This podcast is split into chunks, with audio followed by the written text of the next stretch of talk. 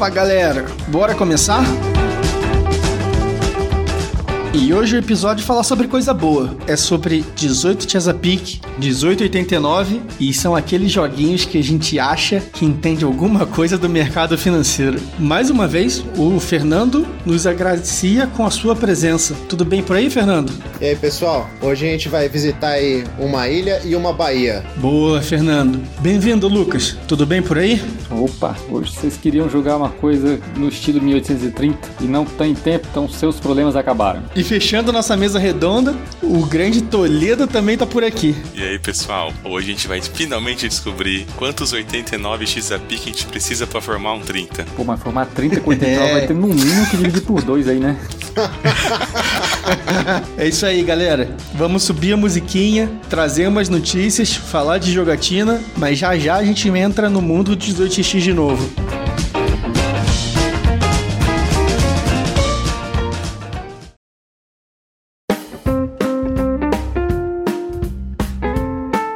Isso aí, rapaziada. Mais uma semana cheia de novidade para passar pro pessoal. E o Fernando quer falar sobre uns anúncios que a Galápagos fez. Tem jogo econômico nesses anúncios, Fernando? Olha, econômico, econômico assim é, é difícil de, de falar que é, né? Porque a Galápagos esse mês aí trouxe o Modern Art, mas não aquele que a gente elogiou no, no nosso top 5, principalmente o Lucas, que inclusive convenceu tanto eu quanto o Toledo a comprarmos a nossa própria edição do jogo. O que prova que ele é um bom marqueteiro. Porque com 10 minutos falando sobre o jogo ali, 5 minutos, o cara, o cara conseguiu duas vendas por jogo. Lucas, influenciador digital. Lucas é a nossa blogueirinha. Ainda foi atrás da versão que ele falou ainda. Raiz, a versão de 1900 Guaraná com rolha, que é o originalzão. Da Odisseia. Foi o primeiro jogo lacrado que eu abri e tava com cheiro de mofo. Pô, agora tá na moda isso, né? Bom, Fernando, então a Galápagos está trazendo agora o card game game do arte moderna, né? Exatamente. É, não é o Modern Art, é o Modern Art The Card Game. Se não me engano, lá fora também é conhecido como Master Art. O Lucas, você sabe qual é o título correto dele? Ou... É Master's Gallery. Master of Gallery, é, é isso mesmo. A, acho que aqui ninguém, nenhum dos quatro jogou. Eu joguei, eu joguei. Você jogou já? Eu tive ele há muitos anos, mas eu repassei.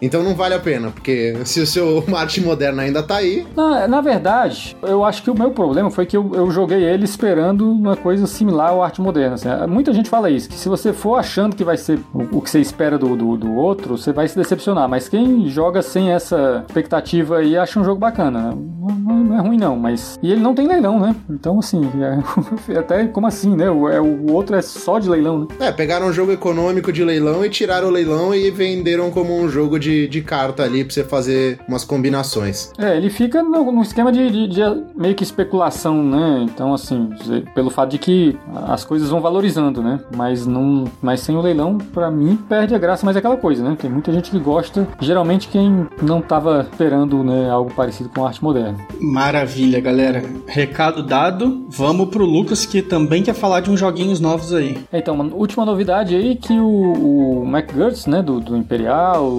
é, Navegador, Concórdia, né, e vários outros jogos aí, ele tá dando uma segunda chance para um negócio que foi uma das minhas minhas maiores expectativas decepcionadas né, na história dos, dos, jogos de tabuleiro. Alguns anos atrás ele anunciou um jogo que ia se chamar Steamship Company, que parecia ser o jogo, do, o jogo dos meus sonhos, assim, né? Porque ele ia juntar controle por ações, presas é, é, marítimas, né? De, de, entrega de mercadorias. Passou anos, né? Acho que uns dois, três anos desenvolvendo o jogo. Até que em um dado momento ele meio que voltou atrás em várias das coisas e foi o jogo que se tornou o Transatlantic. Que é um jogo que eu não joguei ainda, tenho até curiosidade, mas que eu desanimei muito testar quando eu soube que ele tirou o controle por, por ações, tirou o mapa, né? Assim, antes de gostar até de jogo, de jogo econômico, eu já era doido por jogo com mapa em geral. Né? Por conta disso, nem fui muito atrás, mas é, ele acabou de anunciar que tá, vai lançar um Transatlantic 2. Né? O, o Microsoft ele faz isso algumas vezes, né? Já teve alguns jogos aí que ele refez, assim, né? O Antique foi o primeiro que ele lançou, o Imperial teve o Imperial 2030, né? Concórdia tem algumas variações aí.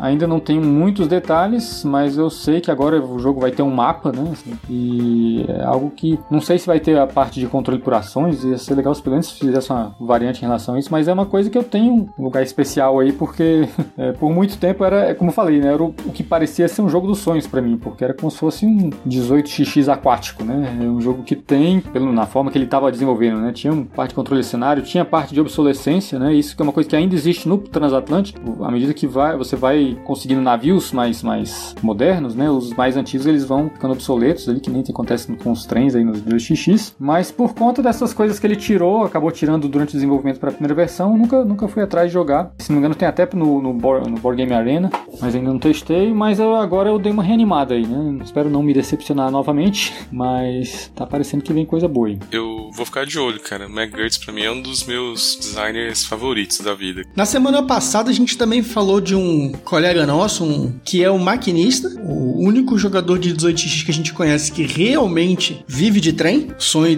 de muita gente aqui.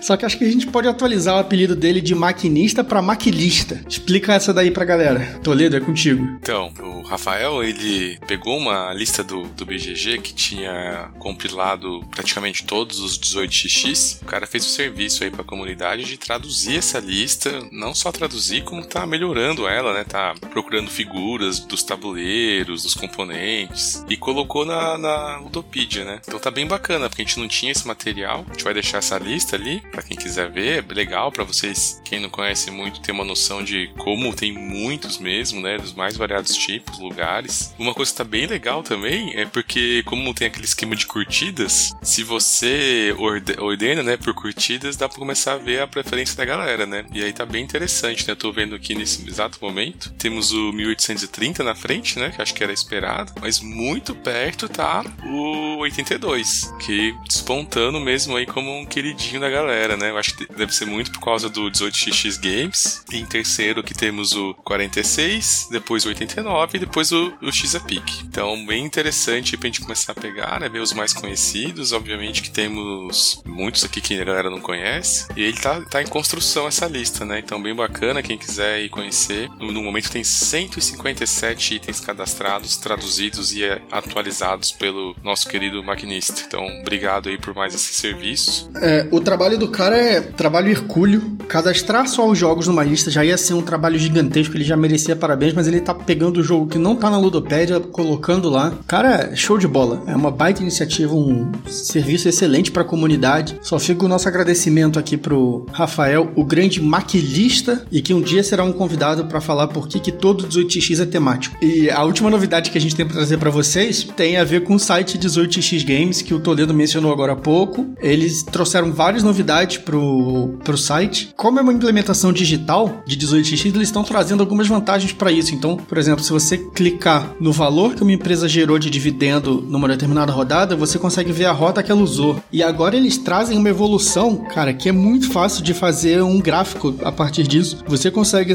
no final de cada rodada, seja de mercado ou de operação, ver a posição de todo jogador. Então fica até numa leitura depois, dá para ter a noção do que aconteceu para pessoa X ganhar ou para pessoa Y perder. Então, de novo, se é um jogo que você está jogando numa mídia diferente, é interessante que eles tragam essas ferramentas novas e para quem quer aprender a jogar, por exemplo, estudar o jogo é essencial. Os caras trouxeram uma parada muito útil aí. Fechamos a sessão Jornal Nacional, acabaram as notícias, mas a gente tem alguns recados que quer passar quem nos fortalece com aquela audiência. O, o nosso camarada Saigono Kitsune apareceu de novo no, no último episódio sobre 18x, no episódio 1846, e perguntou pra gente qual é o melhor 18x, se é realmente o 1817. Ele perguntou e respondeu, hein?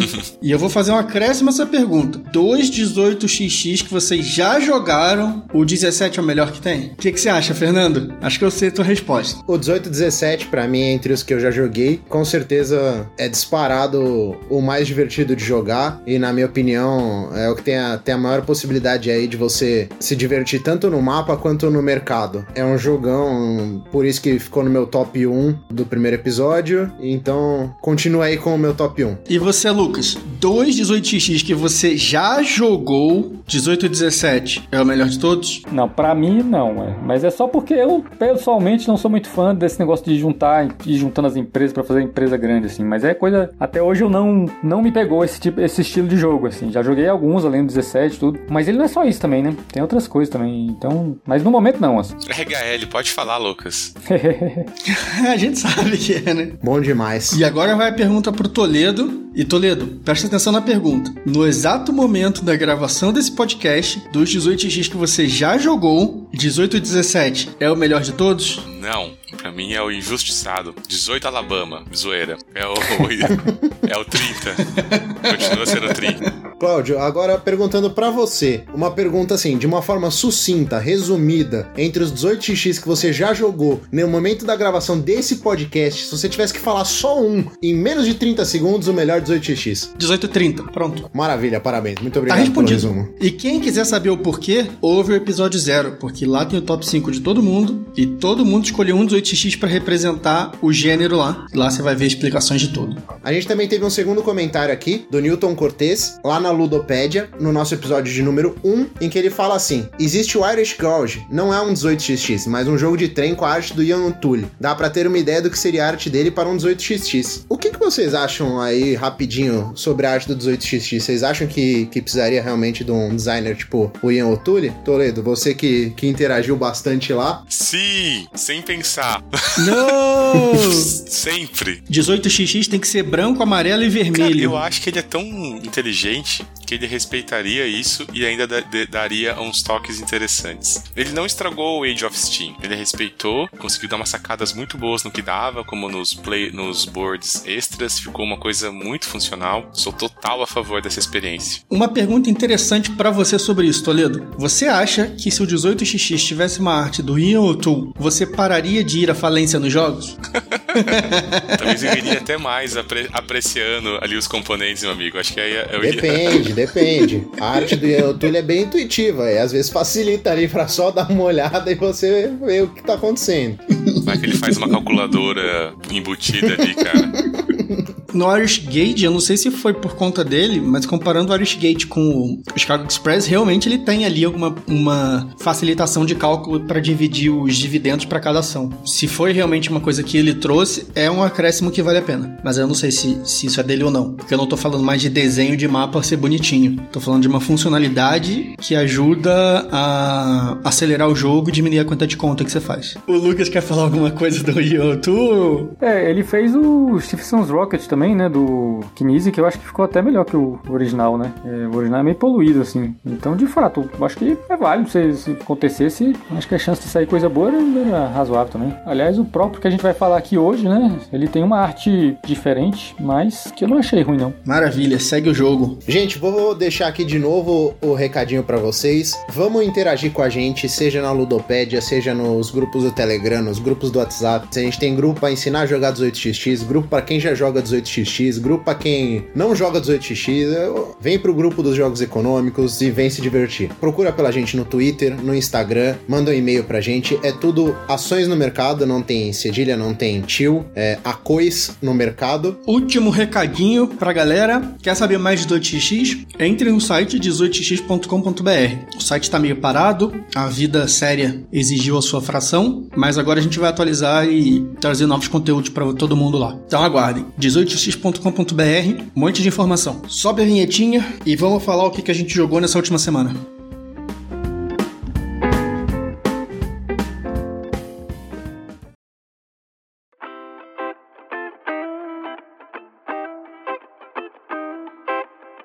Fernando, você traiu o movimento, largou a família 18x e jogou um 19xx? Que parada é essa? O meu jogo da, da semana aqui foi o 1920, falando em linguagem de 18xx aí, mas que na realidade não tem nada a ver com o estilo de jogo do 18xx. É um jogo econômico, assim, entre aspas, porque ele tem um, um cenário econômico ali da Bolsa de Nova York. Peraí, peraí. Econômico, entre aspas, me obriga a fazer aquela pergunta. Ganha quem tem mais dinheiro? Ganha, ironicamente ganha. E se passa na, na, na crise da Bolsa de Nova York de 1920, quando teve um atentado à bomba lá. E é um jogo rápido, ali você anda com os meeples no, num círculo que eles chamam de mercado de ações, vai comprando as ações e cada vez que uma ação é comprada ou vendida, elas sobem ou descem no mercado ali geral, no, no meio como se fosse um tabuleiro de valores. E aí são quatro tipos diferentes de recursos. E aí no final ganha quem tem a maior concentração de dinheiro, sendo que que as pessoas precisam ter um mínimo de ações de uma empresa para poder aquela empresa poder contar contar dinheiro para ela no final. Então, por exemplo, ah, para contar o ferro contar, você precisa no mínimo ter quatro ações da empresa de ferro. É um jogo rápido, mas interessante. Tem como uma pauta aí ligeiramente econômica de, de mercado financeiro. Não, não sei se, se mais alguém, alguém aqui jogou. Eu sei que eu e o Claudio a gente comprou mais ou menos na, mais ou menos na mesma época por acidente. Eu joguei ele por coincidência, eu tinha jogado há pouco tempo o, o Tulip Bubble, não sei se vocês já jogaram. Porra, esse daí eu queria muito jogar. Ele é meio nessa linha também de mais de especulação, né? É bem legal. É, é, se você achou esse interessante, eu acho que o Bubble é até mais completo, assim. Mas é nessa ideia de meio que ter a parte especulativa também. Você tem informação parcial do que, que vai melhorar e piorar, né? Então você pode controlar um pouco, mas parte você ainda não conhece também. É, eu não posso falar dos dois porque, ao contrário de outras pessoas no podcast, eu não opino sobre jogos que eu não joguei ainda, dizendo se um é melhor que o outro ou não. Tem o, o 1920 e o Tulip Bubble por muito tempo ficou na minha wishlist, só que ele é muito caro, né? E agora tá out of print e não vai rolar mais. O Lucas traiu o movimento, não jogou 18x, mas jogou um jogo com um nome que não tem nada de econômico. Por que, que o Blue Sky está sendo mencionado nesse podcast, Lucas? É, esse jogo, ele, a ideia dele partiu de, um, de uma ideia original que seria fazer algo, seria um 19xx, como foi comentado aí, que seria um jogo de investimento de ações, mas em companhias aéreas, né? Esse jogo é, é jogo é do Joe Huber, né? Que é o, aquele cara que realizou recentemente o sonho de jogar o, o 1846 em menos de 46 minutos. Ele gosta de muito tipo de jogo, né? Assim, ele gosta bastante de 18x, é do grupo lá do Eric Bros, né? Tá sempre jogando. Ele já tem mais de 300 partidas aí de 1946, mas ele teve essa ideia de fazer um jogo econômico, né? Sobre aviões, que chegou um tempo do desenvolvimento que ele achou que não, vou, vou fazer uma coisa bem mais simples, né? Do que eu tava planejando aqui. E criou um jogo que é super simplificado, assim, né? Daqueles que são pouquíssimas regras. Eu acho que o manual tem oito páginas e dessas oito, uma é a lista de componentes, uma é a, os agradecimentos, é, é nesse tipo de coisa. Mas é um jogo interessante. Esse tabuleiro parece uma planilha do Excel. Assim. Você representa aeroportos né, nos Estados Unidos, em que cada aeroporto é um quadradão lá em que você tem a demanda né, de passageiros é, e você pode colocar, escolher né, uma, um portão né, é, da, da tua companhia aérea para servir aquele aeroporto de acordo com a demanda e ganha aquele que melhor é, servir essa demanda e tem um pouco, funciona como se fosse um controle diário, assim, porque ganha muito mais se você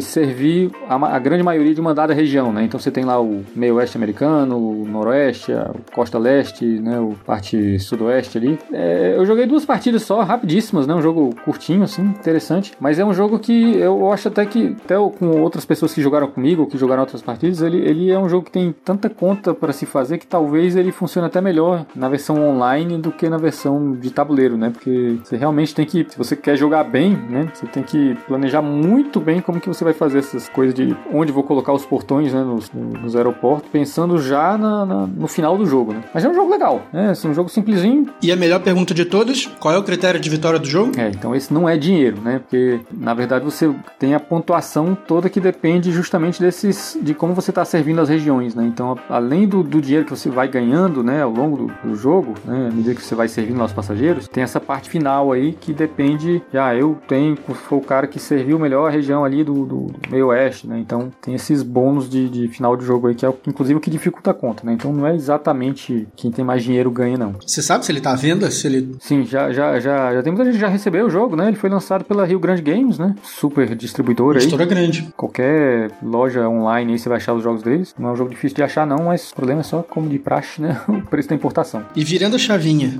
pro tipo de jogo que normalmente eu menciono aqui, eu tô jogando. tô numa partida online agora de 1830. Inclusive o Lucas tá nessa partida. E é um jogo bem diferente, porque, cara, eu consegui tomar duas empresas dos outros no meio do jogo ali. E agora eu tô com três empresas entrando, e os três permanentes já estão entrando e eu não tenho nenhum. Eu tenho três empresas sem nenhum trem permanente, e todos os outros jogadores têm empresas com trem permanente. Mas assim, foi um jogo que as stock rounds estão sendo extremamente agitadas, empresa sendo tomada, empresa sendo dampada, tá um negócio bem diferente, então eu tô curtindo muito e me mostrou de novo por que, que o 30 é o meu jogo favorito. Porque, cara, é, é muita coisa diferente que dá para fazer numa partida. Uma partida como essa, por exemplo, eu nunca tinha visto. Tanto movimento, assim, de, de empresa. Numa próxima aqui, a partida vai acabar até o próximo, a próxima gravação. E aí eu digo de quanto foi a surra que eu tomei. Porque provavelmente eu vou ter que tirar muito dinheiro do bolso agora. Você tá muito bem ou muito mal nessa história, né? Vai tudo depender de se e quando sai o diesel, né? Enquanto isso não tá, acontece, tá bem até. 30 é bacana mesmo, mas depois de jogar no 18x Games, dá uma sentida quando volta lá, né? Pro nosso velho amigo. Um pouco. Eu tô jogando a partida mais temática de 30, que é o 18 Gui. Conseguimos achar quatro Guilhermes para jogar 1830. tô jogando miseravelmente mal, mas vamos ver qual que é o melhor Guilherme de todos. Em breve saberemos. É cúpula do trovão? Entram vários e só sai um? Eu provavelmente saio primeiro. E além dessa, você tá jogando mais alguma coisa? Claro que tá, você tá jogando 18, 17 Legacy. Conta Exato, aí. então. Vou continuar. Você acertou, né, no Legacy, mas você só esqueceu de uma coisa, Cláudio.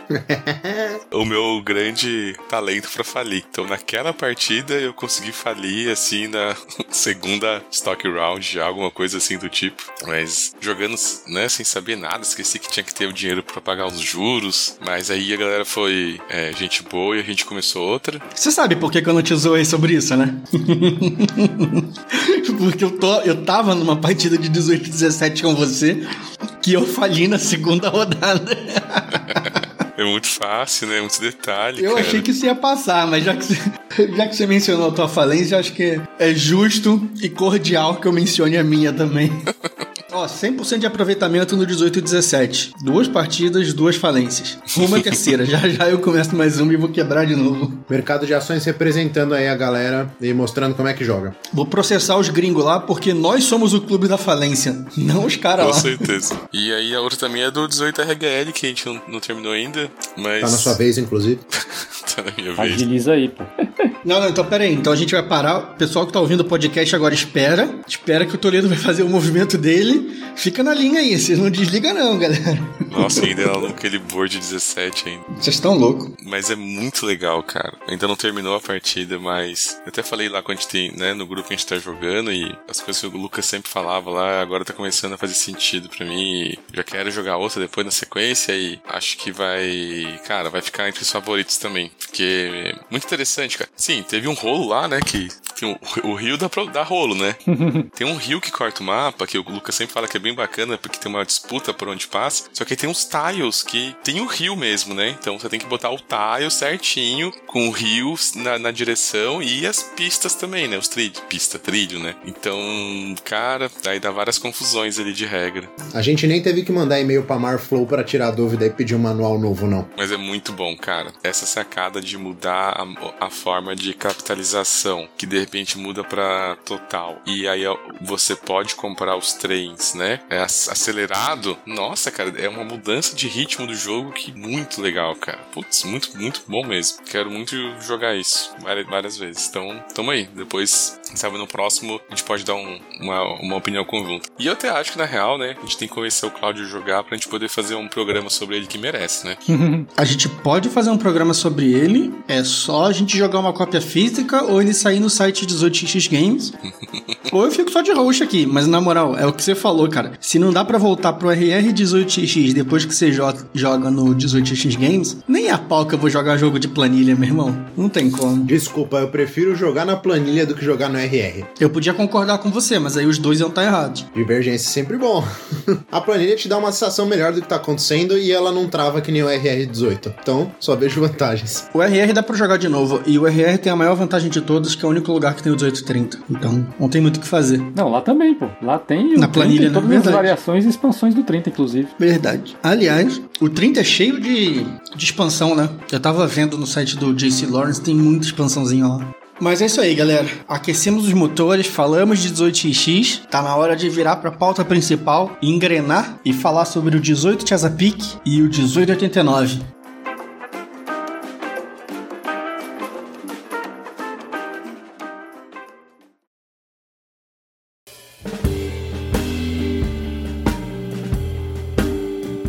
Bom, pessoal, vamos falar do Chesapeake e do 89. A primeira recomendação que fica é ouçam o nosso podcast sobre 18xx, porque lá o pano de fundo, uma explicação mais ampla do que é 18xx, do que se trata o jogo e até algumas questõezinhas mecânicas são passadas lá. Aqui a gente não vai mais focar nisso, a gente vai conversar sobre o jogo, só vai dar também uma diretriz geral de qual é a classificação que ele entra dentro do mundinho do 18xx. Nesse ponto, tanto 89 quanto Chesa, acho que os quatro aqui concordam que são jogos que vão cair mais pro lado financeiro. Ou alguém tem um, vê um viés operacional em algum deles? Zero. É, os jogos são, são mini 30, né? Exatamente. É, esse é até o principal motivo deles serem esses jogos mais focados no lado financeiro. Os dois eles têm a proposta de se comportarem como um mini 1830. Cada um à sua maneira, mas o 1830 é um jogo de 6 horas, fácil. Esses dois eles te pegam ali mais ou menos umas 3 horas e meia, você consegue até jogar num dia de semana, uma sexta-feira, ou até um dia que você vai trabalhar, que o pessoal tem aula no dia seguinte, etc. E então eles têm algumas simplificações para ajudar nisso. O Chesa, por exemplo, exporta um trem. Então, alguns trens saem durante o jogo. Se você se ninguém comprar aquele trem, o trem vai sair no final de uma rodada. Isso acelera o jogo. Cara, o que, que o 89 tem que ele diferencia, Lucas? Ele, ele não tem nenhuma dessas coisas pra, pra forçar, agilizar, não, né? Assim, ele acaba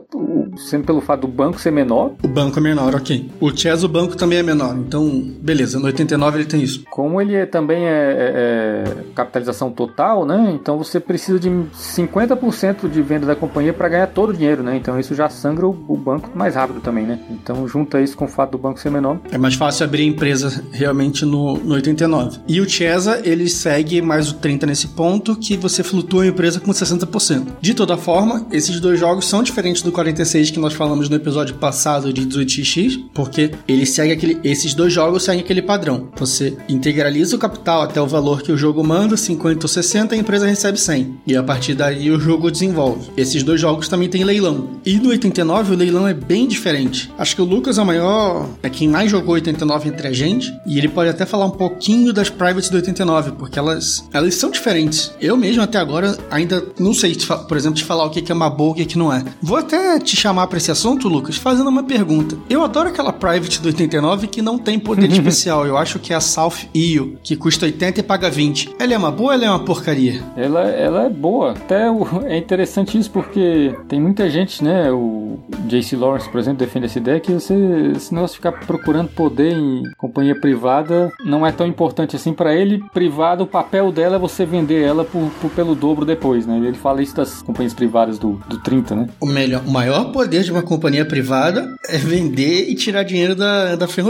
Exatamente. Essa é uma regra sempre também. Então, no, no 89, né, isso fica tão, tão óbvio que tem uma companhia que simplesmente não te dá poder absolutamente nenhum, né? Ele simplesmente, né, é uma companhia que vale muito, né, e que significa que você vai poder ganhar muito dinheiro na hora que você vende ela para uma ferrovia, mas ela não faz nada. Mas o que, que você acha das, das privates em geral do 89? O que, que você acha? É, então ela tem algumas que já seguem um pouco a, a linha da, da- do 30, né? Então você tem aquelas que bloqueiam né, uma posição específica do mapa, que se você não tiver, você não pode colocar um tile ali, né? Um trilho. Mas ela tem duas coisas que são muito particulares do, do- da característica do, do mapa desse jogo, né? Então se você olhar o mapa do 89, você vai ver que é uma ilhazinha, né? Que é a ilha de Shikoku, no Japão. Aquelas quatro grandes ilhas lá deles. A grande maioria do mapa é montanha, né? Então, em 18xx são justamente aquelas posições que você tem que gastar dinheiro ou gastar mais naqueles que já se gasta por padrão para você construir ali. O 89 ele é a mesma linha do 30, você normalmente não paga para construir trilho, mas se for terreno difícil, né, terreno que tem montanha ou rio, você paga. E como basicamente, né, as bordas ali do mapa, né, onde estaria em contato com a água, são as- os lugares que você não precisa pagar, mas no meio quase tudo é montanha, aí tem uma companhia que faz muita diferença, né? Que existe uma companhia privada que o poder dela é justamente você não gastar esse dinheiro para você construir normalmente. Então é, é uma que você não precisa pagar dinheiro para construir em montanha, né? Então isso faz uma diferença enorme num jogo em que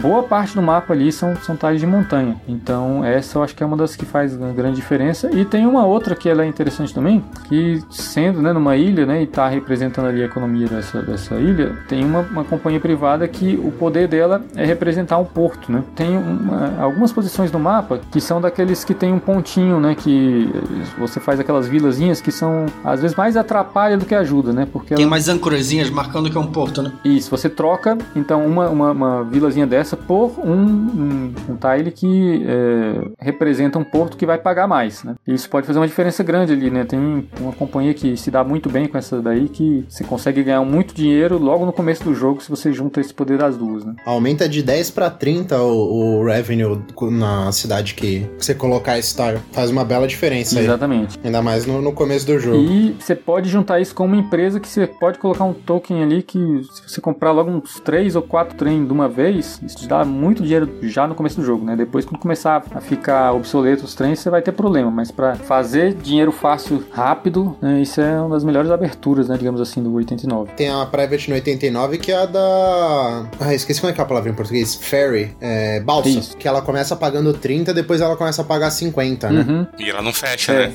É. Exatamente. Regra geral do 8x, comprou o primeiro trem 5, as privates fecham. Essa que o Fernando acabou de falar, você pode não fechá-la. E ela pagava 30 antes, e se ela nunca for vendida para uma ferrovia, uma empresa grande, ela vai ficar pagando 50. Então é uma característica bem diferente do 89. Geralmente a mais barata não tem muita importância, mas o block da mais barata, do 89, é de uma das cidades que pagam mais alto no começo do jogo, né? O Toledo acabou de falar que tem uma private do 89 que bloqueia o mapa, e isso é até a principal característica das privates do Chesa, né? Todas elas praticamente bloqueiam o mapa no no Chesa. Tem ali, que eu consigo lembrar aqui de cabeça, umas três ou quatro. Inclusive, a principal entrada de Nova York, que é uma das cidades que mais paga no Chesa, é bloqueada por uma private. E, assim, praticamente o único poder dela, é, dessa, das privadas lá, é esse. bloquear o mapa ali, te dá, te deixa colocar uns tiles extras. E tem uma que, aquela famosa, que é do 30, que seria a Baltimore, que te daria duas ações na, da Baltimore no 30. No Chesa, isso é sorteado. Então, para não ser sempre a mesma empresa, no começo de cada jogo vai sortear qual vai ser a empresa que você vai comprar e vai te dar duas ações. E aí tem uma questão interessante, porque tem uma outra empresa que te dá uma ação da Baltimore. Então pode, pode acontecer do leilão três ações da Baltimore saírem, ou uma da Baltimore e duas de qualquer outra empresa. Mas as privates dele, assim, fora colocar tile de graça e bloquear o mapa, eu não vejo nada assim de excepcional em nenhuma delas, nada que chame muita atenção. O que, que vocês acham da- das privates do Chesa? É, private padrãozão, né? Tem. Eu não lembro se tem alguma pra, pra tile especial, que diminui o custo dos tiles. Mas assim, o simples fato de eu não lembrar nenhuma private do, do, do Chesa mostra o quão padrão elas são. É, segue bem o negócio do 30 ali. Uma ação nessa daqui, duas ações naquela, que tirando o sorteio, são, são poderes de privadas do, do 30. Inclusive, se não me engano, os valores são, são bem próximos o valor mínimo de leilão de cada uma. Sim, é, é- o Chesa é bem mais inspirado no 30 do que o 89. Na verdade, o Chesa ele é realmente um mini 30, né? Declaradamente um mini 30. O 89, ele é ins- Ele foi feito com esse objetivo, né? Exatamente. O, o Chesa ele é feito para ser um mini 30. O 89 ele é inspirado no 30. Então tem uma diferença conceitual aqui. Um se inspirou e tentou fazer um jogo próprio, autoral, e o outro simplesmente falou: Cara, eu vou resumir o 30 aqui, passar a emoção do 30 em menos tempo e de um jeito um pouco mais É, fácil. eu acho que o objetivo foi justamente para fazer um jogo para atrair quem não tinha contato nenhum com 18xx e queria algo que fosse parecido com o 30, né? Porque tem outros jogos de entrada aí, né? Mas não, não, não são nessa linha. Muito se fala do 46, né? Mas o 46 é muito diferente, né? É, o 46 é muito diferente, a gente já mencionou sobre ele, acho que não precisa abordar tanto agora. Basta ver pelo fato de que eu ganhei a Copa do 30 e fui humilhado na de 46, né? Aliás, vamos abordar isso aqui. Organizamos a Copa de 46 e os quatro integrantes desse podcast não foram para a final. O podcast Mercado de Ações está muito bem representado como o clube da falência brasileiro. Pra demonstrar também a idoneidade aí, né? Exatamente. é o- Isso mostra que a organização é séria. Porque não mexemos nossos pauzinhos, não teve brasileirice, não teve indicação, ninguém foi pra final. E teve uma disputa boa nossa lá na rabela do- da tabela, né, Cláudio? É, Eram 20 pessoas e eu fiquei em 18º. É, eu não tenho nada pra falar assim. De três jogos eu fiquei em último em dois. então, a minha participação foi A fechatória. esperança era o Lucas nessa aí de novo, cara. Não o 46. O Fernando também joga bem, né? Eles foram decepção. Pô, eu quase entrei com recurso aí, né? Porque só uma partida eu não fui bem e não, e não consegui me qualificar. Vou, vou, vou entrar com recurso para recontar, recontar os votos dessa final aí.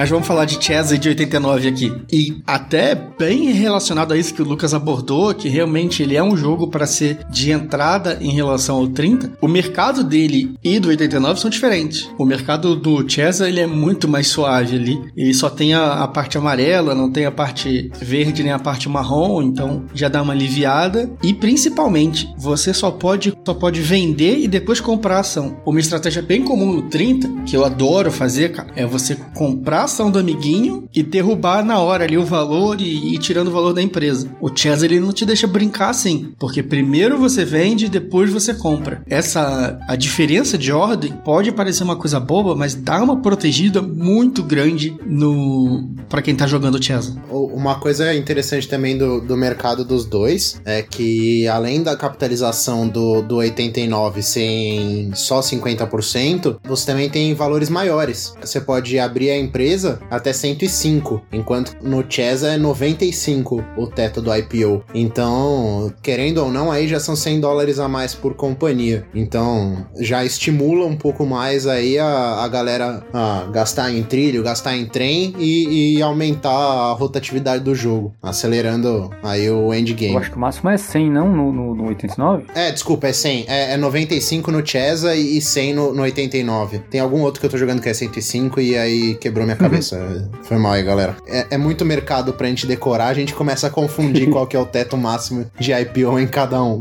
o Chesa tem menos valores de par também, né? O Chesa são três, né? Acho três. Acho são só três. 65, 80 e 90, alguma coisa assim. Eu sei que são três valores ali e acabou. 95 último. É, 95. No Chesa, essa questão do valor inicial que você pode dar para cada ação da empresa influencia até a questão da abertura da segunda. Porque no 30 era possível por exemplo, você abrir a segunda a mil, comprar dois trem 5 a 450 cada um, gastando 900. E aí, um desses trem 5 que são permanentes, você dá para tua primeira empresa. Ou seja, você fica safe ali. Tem duas empresas, dois trens permanentes, você sabe que você não vai ter que botar dinheiro do bolso. No Chesa, você não consegue garantir isso, cara. Porque você vai abrir a 95 e o trem 5 lá não custa 450, ele custa 500. Uma situação feita de propósito para você não poder comprar dois trens permanentes com a abertura de uma empresa nova. É uma estratégia dele, assim, pensada e quebrada para não funcionar nesse jogo. Eu não lembro, no Chesa não tem aquelas área laranja, área amarela, né? Não tem isso? Não, tem? não. Ele tem só a área ali onde as ações não contam pro, pro limite e só. Ele não tem a, a área onde você pode comprar mais de uma, não tem a área onde, onde não conta.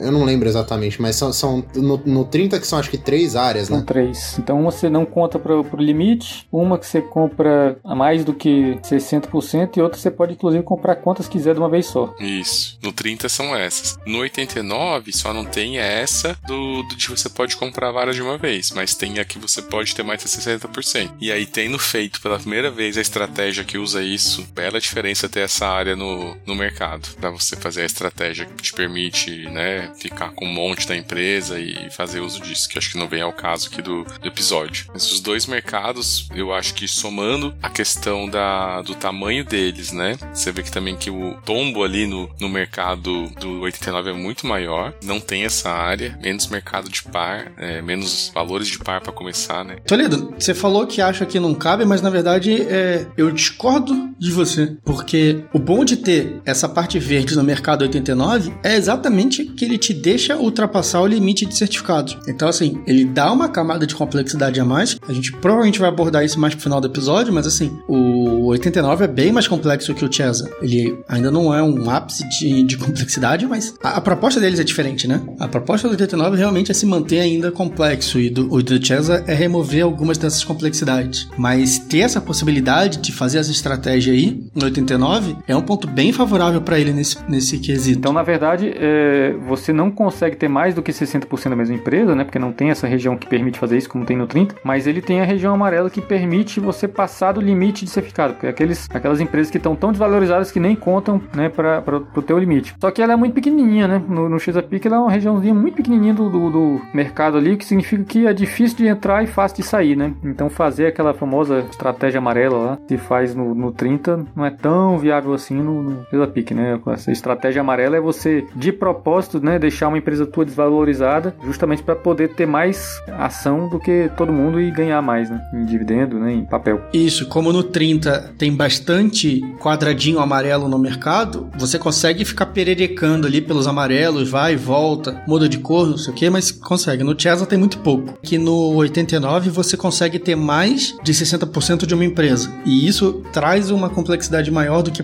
do que no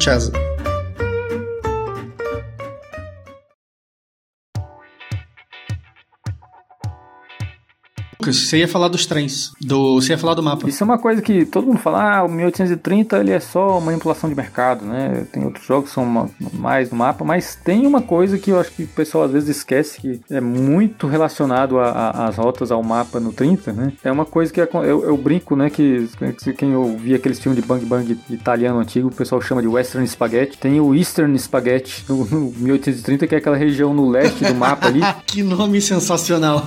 dependendo de como você monta os, os tiles, aquilo vira um, dá um nó que, assim, você bloqueia todo mundo, você faz umas rotas incríveis, você deixa uma empresa completamente inviável, né? E muito do fato disso acontecer tem a ver com o fato de que no 30, né, tem os tipos de tiles, tá? Que o pessoal chama dos double dits e os double O's, né? Então, os double dits são os tiles que tem os dois pontinhos ali, né? O, o hexágono tem dois pontinhos e os tiles tem, vai ter dois trilhos que passam por uma vila, que são coisas que você não pode fazer upgrade disso no 30. É, e os double O's, né? Né? São aqueles que tem duas cidades no mesmo tile, né? Dá uns nós engraçados ali quando você vai, dependendo de como você faz o upgrade dessas, desses tiles. Então, da forma que você coloca esses tiles aqui naquela região do, do, do leste do mapa do 1930, você pode mudar completamente o que vai acontecer no jogo, né? Você pode, como eu falei, às vezes você deixa uma empresa completamente inviável, né? Ou às vezes você faz umas rotas super boas porque você conseguiu dar um monte de voltinha ali justamente nos tiles que pagam mais, né? Então, isso que assim, não é só de, de manipulação de mercado que vive jogar bem, quem joga bem o 1830. E isso é uma coisa interessante de citar porque o Chesapeake ele tem esses tiles e o 89 ele não tem. Então, no 89, né, é, você só vai ter, você vai ter as cidadezinhas, né? Você vai ter as cidades grandes normais, mas você não vai ter esses tiles. Tem os dois no mesmo tile que às vezes você consegue fazer umas, umas coisas super enroscadas ali, dependendo de como você constrói as rotas com eles, né? Então, isso é uma diferença importante entre os dois também. É, a, abordando essa conjugação mapa e tile, o 89 ele tem aquela camaradagem de ter tile de cidade reto, curva aberta e curva fechada, né? O, o Chesapeake ele segue o 1830 clássico, o 1830 padrão, o 1830 como deve ser jogado, que é só tile de cidade reta. E ele tem esses double dits e o double dits, galera, é, são duas cidades pequenas que não se comunicam. Então elas vão sempre uma passar por cima da outra ou nem se tocar, mas enfim, não tem interseção entre elas. Só que assim, salvo engano, são três cidades, são três tiles assim no mapa do, do Chesa e quatro tiles. E não tem tile repetido. Então quando você usou um, você não usa mais. E só lá perto de Nova York, que é uma das cidades que paga mais no Chesa, você exige usar dois tiles double dits. Então, quando você faz a briga do uso de tile, usou um, meio que tá listando ali o que, que você vai fazer pro outro. Agora, por outro lado, né, você falou que ah, o 89 facilita porque tem curva no, na cidade, mas por outro lado, tem uma coisa que dificulta, né? Que ao contrário do 30, você pode fazer um upgrade de um amarelo para um verde sem abrir um espaço novo, né? Então você atrasa o, o quanto que aquele tile vai ficar bloqueado se tiver uma estação ali. Então você pode fazer um upgrade de, um, de uma cidade amarela para uma verde e continuar com uma cidade só. Então, se aquilo ali já tiver como estação, continua bloqueado até que alguém faça mais um upgrade para marrom, porque aí não vai ter jeito, né? vai ter que ser dois espaços para estação ali, aí vai liberar mais um. Mas tem essa maldadezinha aí no 89 que... Rapaz, eu nunca, eu nunca percebi isso, nunca prestei atenção nisso daí. Que isso, pô? Ah, pelo amor de Deus.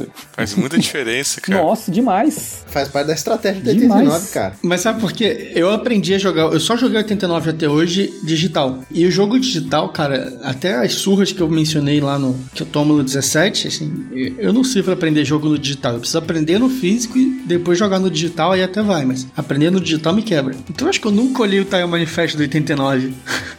Eu olhei e não prestei atenção, pode ser também, mas nossa. Não, essa é uma das maiores maldades aí do 89. Me aguardem, a próxima partida de 89 vocês vão ver fazendo upgrade sem abrir cidade pra tudo quanto é lado.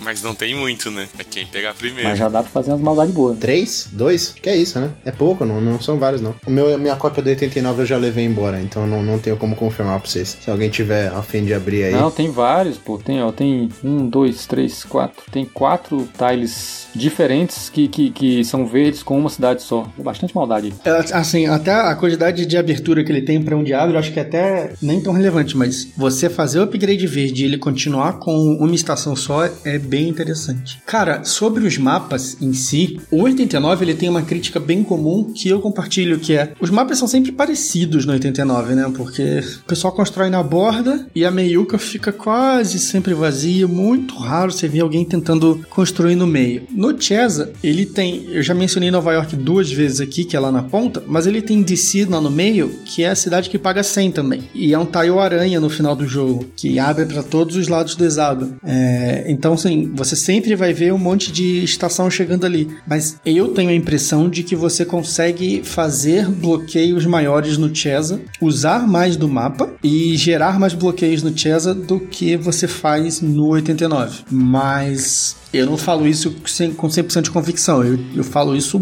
de modo totalmente empírico aqui. Eu achava isso e fui convencido do contrário. Explique. É, então, é, eu tinha exatamente essa mesma impressão. Pô, você olha os fins de jogo de 89, sempre muito parecido, né? Aquela coisa lá em volta, não tem muita coisa no meio. Uhum, uhum. Aí tem um cara que é super famosão, né? No, no meio, a gente até já falou dele hoje, né? O JC Lawrence. Ele não costuma é, colocar a partida, registrar partida naquele esquema de registrar normal lá no BGG. Ele gosta de. Ele tem uma geek list que ele registra os eventos que ele participa e geralmente, quando tem oportunidade, ele bota uma, uma, uma foto, né? Uma, um print ali, né?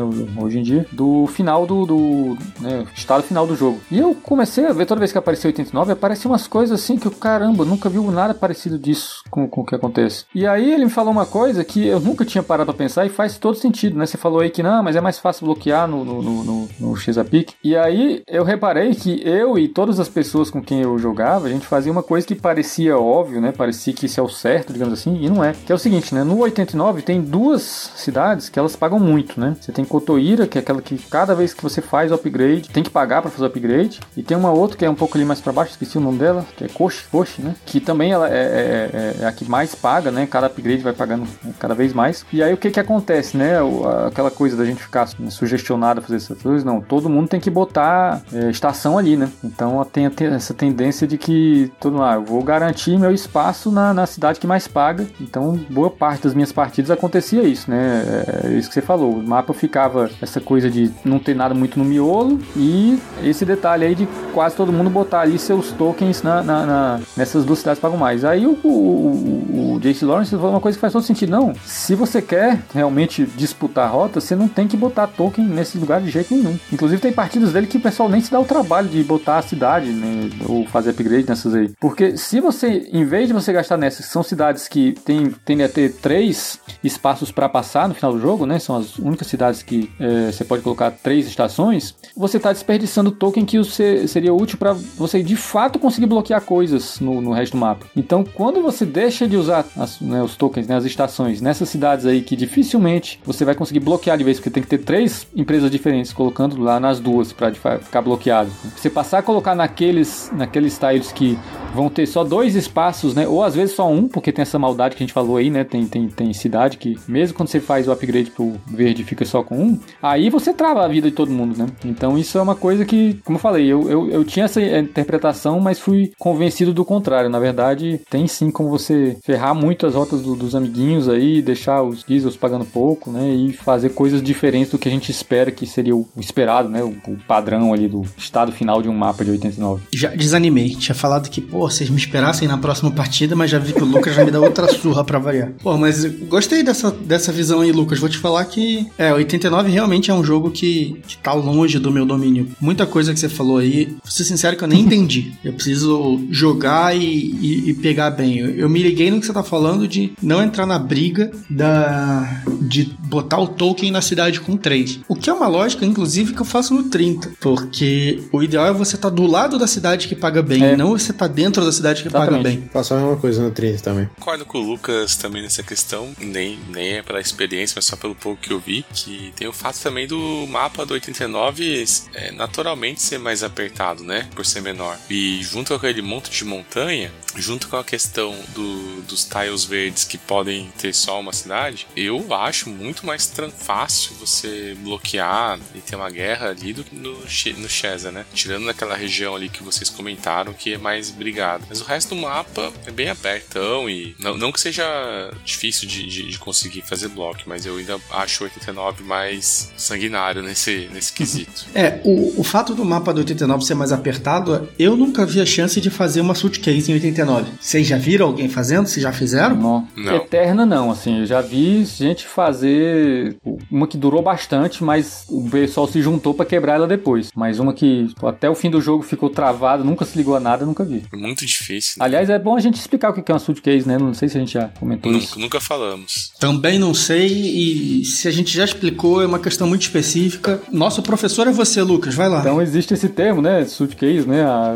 uma mala de dinheiro aí, porque em geral, né? É, nos 18x, a gente sempre fala, né? Que o, o, a empresa é obrigada a ter um trem no final da rodada. Porém, isso em geral acontece só se ela tiver uma rota válida. Então, se você abrir uma empresa e ela não construiu ainda uma rota válida, é, ela não é obrigada a comprar um trem. Em geral, você quer fazer uma rota válida, né? Justamente para fazer os trens ganhar dinheiro lá. Mas você pode fazer isso, de usar a empresa como uma mala de dinheiro, como a gente falou aqui, que é simplesmente você abrir uma empresa, quando ela capitaliza, ela vai ganhar todo aquele dinheiro lá, né? Um jogo como 1830 ali, você abriu ela a 100, ela vai ganhar mil dólares ali. E aí você, em vez de comprar trem para ela, você se aproveita que ela não é obrigada a fazer isso, né? E compra trem que você passa para tuas outras companhias que já estão com as tuas rotas todas prontas ali, que você pode aproveitar e fazer um monte de dinheiro. E é isso que eu tava falando para ele, né? Assim, dela ser temporária ou eterna, né? Então, é, nos dois casos vale a pena, né? Então, assim, você pode fazer uma empresa, e eu, eu não vou fazer uma rota por enquanto, porque eu tô muito mais preocupado em financiar, né? Os trens da minha empresa que já tá boa, já tem uma super rota lá disponível. Em algum momento eu vou me preocupar com isso, mas é como se eu estivesse pegando empréstimo, digamos assim, né? Eu tô fazendo esse dinheiro render dinheiro aí. Em, outro, em algum momento eu vou ter que me preocupar em comprar um trem, mas não vai ser agora, né? A Eterna, né? Aquela que de fato eu já dou uma travada ali, né? Dou um jeito de usar os tiles de uma forma que nunca vai se conectar a nada mesmo, né? De forma que eu simplesmente não tenho mais que me preocupar com isso, né? Existe um custo relacionado a isso, né? Que é o fato de que, como, como ela não tá pagando, ela vai desvalorizando a cada rodada, né? Mas se você faz isso, né? Tem esse dinheiro, usa o dinheiro para aplicar nas suas outras empresas, né? E vende quase todas as ações que você quiser para ficar só com o mínimo, né? Você não vai se preocupar com isso, o teu prejuízo não vai ser muito grande e ninguém vai querer tomar a empresa de você, né? Porque o problema vai ser dela, né? Então, basicamente é isso que a gente chama de fazer um suitcase aí no, no 18x. Eu acho que no 89 a mais propícia para isso, Lucas, não sei se você concorda, é a TR, né? Aquela que fica bem no meião embaixo. Sim. Que não, se não for a, a famigerada que dá piadas de quinta série, a cu. É a única que pode quebrar ela. Eu sabia que alguém ia trazer, eu sabia que não ia passar em. Pô, demorou até, bicho. Acho bom a gente deixar registrado que mais da metade do podcast passou antes que alguém fizesse a piada com o cu. Mas eu vejo até. Eu, eu já pensei em fazer com ela, mas ela tem a questão também de ser, como você falou antes, que é uma das cidades que pagam mais. Então é difícil fazer a Switch Case com ela, né? É, é porque a tentação é muito grande, né? Porque ela é uma que você. Ela pode pagar tanto no começo do jogo, né? Que você, pô, será que eu vou fazer isso com a 3DS? É. Mas não sei, é algo a se tentar. Mas então, só para fazer o, o, a pergunta reversa: dá para fazer Switch Case no, no, no Chesa? Eu nunca vi também. Dá, e eu já fiz algumas vezes. Eu já fiz com a Chesapeake que é a, a CO, Chesapeake do Ohio, que é a empresa que começa embaixo na direita, e eu já fiz com a NW, que é a empresa que começa embaixo na esquerda. As duas começam perto, mas às vezes elas ficam sem tokens, né? E aí depois elas não conseguem ir mais para lá. Tem um custo para você chegar nelas, porque é uma região que tem montanha, principalmente na NW, é uma região que tem montanha, ela é um pouquinho protegida. E com uma outra que eu já fiz também foi com a SRR. E a SRR é engraçada porque ela tá na meiuca do mapa. Ela tá muito no meio do mapa. Mas é, se ela demora para abrir, as empresas vão construindo em volta dela.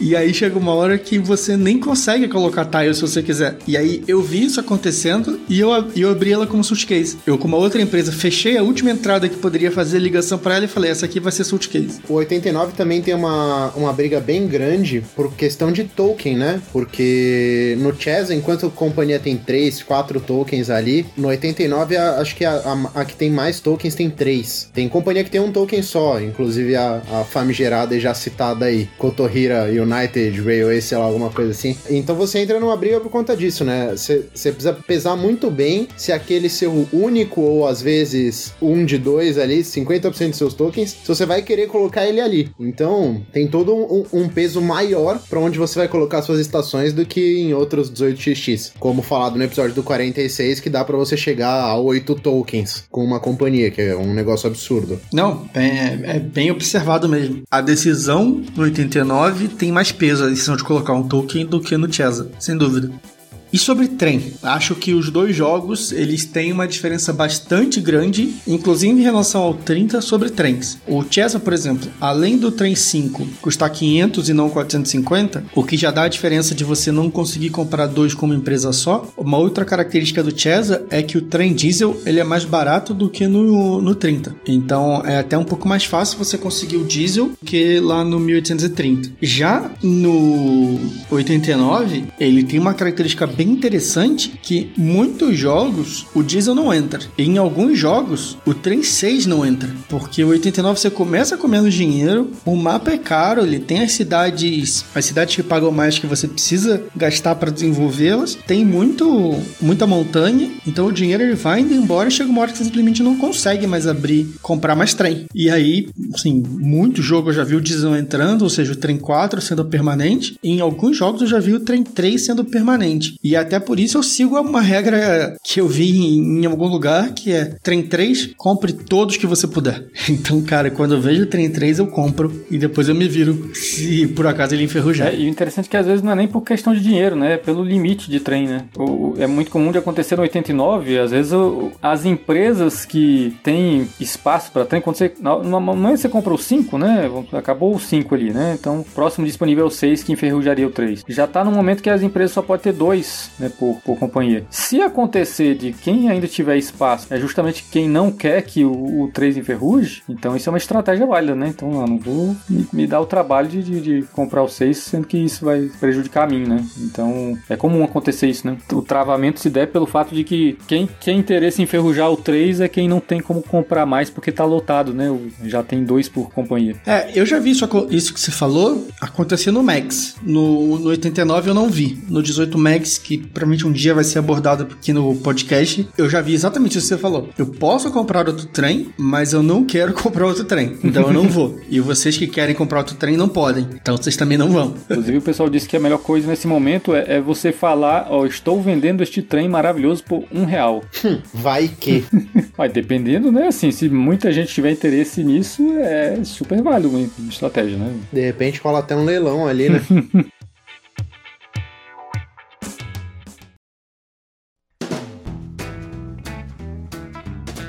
Dito isso, vou fazer uma pergunta agora que a resposta não é focando na gente. A resposta é focando no nosso amigo ouvinte, na nossa amiga ouvinta. Se você tiver dinheiro limitado, quiser jogar 18x, quiser um jogo focado na parte financeira e for escolher entre o 89 e o Chesa, qual desses você acha que o nosso ouvinte, a nossa ouvinta, deveria comprar? Começa contigo, Lucas. Bom, então eu acho que se é, você tem muita preocupação com o tempo de partida, com a dificuldade né, de, de chegar aos mais é, sofisticados, né, mais complexos, digamos assim, eu pegaria o Chesapeake, né, porque essa regra de exportar trem é uma coisa que de fato agiliza, uma coisa que é muito, muito, muito comum de trazer partida de quem nunca jogou um 18x na vida, né, que você não vê por que, que você deveria se preocupar em comprar mais trens, que é o que move o jogo. Isso de fato faz uma diferença grande. Ele está é, é, tá disponível lá pela All Board Games, né, é um jogo mais é, fácil de encontrar, é um jogo que tem uma arte muito legal ele tem o seu lado, tem um lado funcional e tem um lado bonito, né? Você pode jogar dos dois lados do tabuleiro. Eu acho que como entrada, se você está preocupado com duração de partida, de ah, se eu, eu vou falir, eu vou.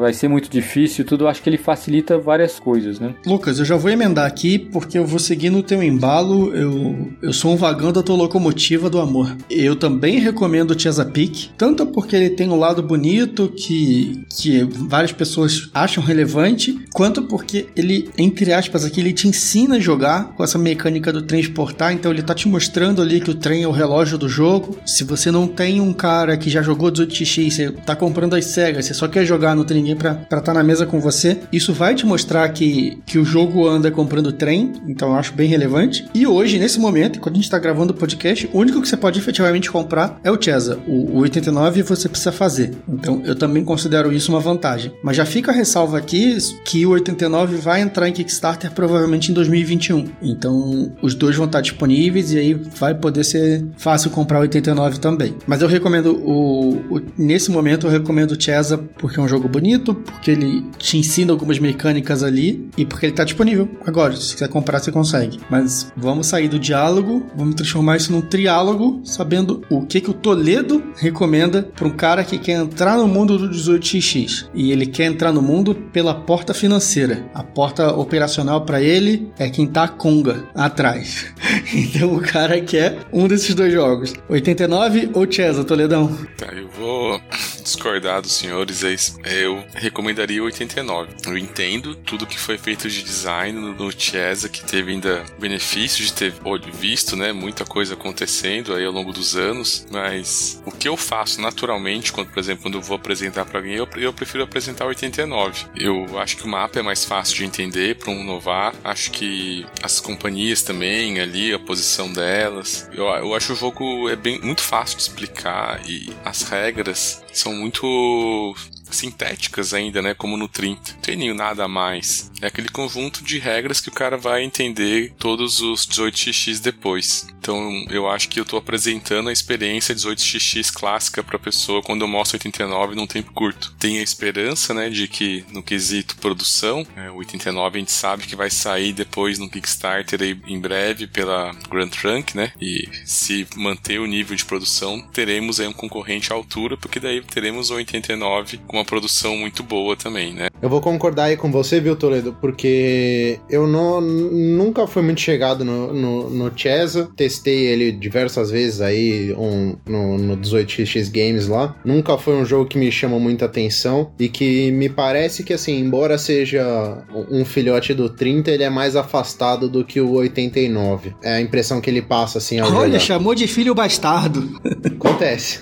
Então, a, meu voto aí, tanto qual que eu jogaria e qual que eu recomendaria para iniciantes, é, eu sempre acho que, que o melhor é, é, você tentar focar em aprender o 30. Embora eu mesmo tenha começado aprendendo pelo 46, sempre aprender as regras do 30 vai ser o melhor, porque você vai ter a base para a maior parte dos jogos. Então, e normalmente quando você vai procurar e você vai atrás, você vai ver que o comparativo vai ser regras do 30 versus a regra do jogo que você está procurando. Vai te facilitar muito a hora de aprender a família 18xx como um todo. Então, meus dois votos aí vão, vão ficar com, com 89, que, que eu acho um jogão. É, o, o Fernando falou dois votos porque ele sabe que a próxima pergunta que eu ia fazer é qual o melhor, na sua opinião. O Lucas, entre o 89 e o Chesa, qual que é o melhor? Ó, eu sou suspeito.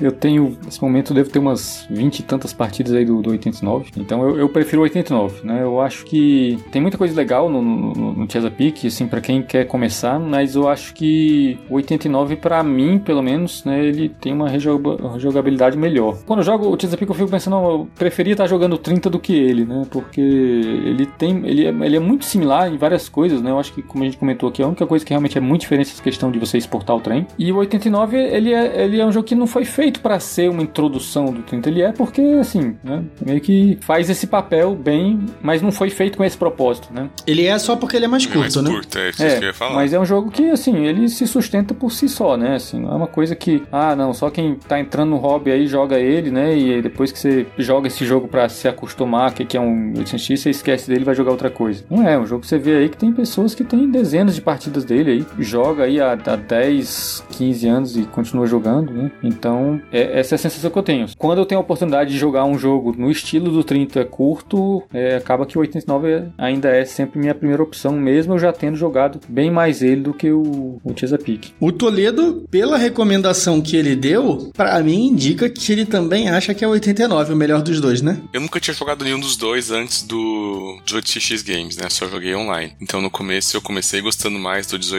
é, Chesapeake, mas logo que eu fui aprofundando, eu, hoje eu tenho minha opinião bem formada que eu prefiro 89. Eu acho que tem mais rejogabilidade, principalmente por causa do, das possibilidades de mercado, né? Só do fato de você poder fazer a estratégia amarela já muda demais o jogo. E o Chesapeake, talvez eu esteja sendo injusto com ele, porque daí eu acabei jogando mais 89 depois que, que eu peguei minha preferência. Mas eu vejo ele. Não quero repetir a palavra que a gente usou no último episódio, mas eu vejo ele um pouco mais scriptado em várias ações ali do mapa, sabe? Em várias aberturas, a questão de Qual que você Baltimore, de Qual que você achou scriptado? O Chesapeake, cara. Não, aí eu. Não, não, não, não, não, não. Você tem várias aberturas diferentes que você pode fazer no Chesa. Você pode começar com a LV, você pode começar com a PRR, você pode começar com a Pelé, você pode começar com a Baltimore. Você pode abrir qualquer companhia, é incrível. Até parece um 18x. Não, não, por exemplo, eu não citei a NW, não citei a CO, que são, acho que são duas empresas que não se começam. Igual no 30 você não começa com a CPR. Eu tô jogando com um amigo aqui que só abre essas duas aí. Eu discordo. Por exemplo, na, na 89, você não pode começar com a CU. Não dá pra começar com ela. É a empresa errada pra ser, pra ser sua primeira. No 30 é a CPR. Mas assim, eu acho que na, no Chesa você tem bastante empresa que você pode começar o jogo. Que o jogo depois ele pode até rumar, você pode ter opinião de que ele vai rumar e no final das contas vai ser todo mundo indo pra Washington, pra DC, a gente pode concordar nesse ponto. Agora, falar que é scriptado, não sei se é scriptado a palavra não, Toledo. Ah, eu não sei. Se o mid-game é sempre igual, o final é sempre igual, é scriptado. Só muda que pode não ser a abertura. Mas alguma parte do jogo ali vai, vai rumar pro mesmo destino. Que é o, o problema que a gente citou uma vez no grupo, discutindo sobre os 18xx que tem cidade de destino. Porque todo mundo já começa o jogo sabendo para onde que o outro tá indo e que o outro precisa fazer. Então acaba ficando aquela corrida para que para ver quem que vai chegar na, num lugar certo primeiro. Ah, eu não acho que o jogo seria scriptado, eu acho que ele seria repetitivo. Eu, eu vejo uma nuance entre essas duas expressões. Vocês podem achar que é a mesma coisa, não tem problema. Eu, eu consigo vê-las como acho. diferentes. Eu, eu comecei falando, inclusive, que era pela rejogabilidade, e aí depois eu usei um scriptado aqui no sentido de. Mas eu discordo da minha fala. eu discordo de mim. Múltiplas personalidades.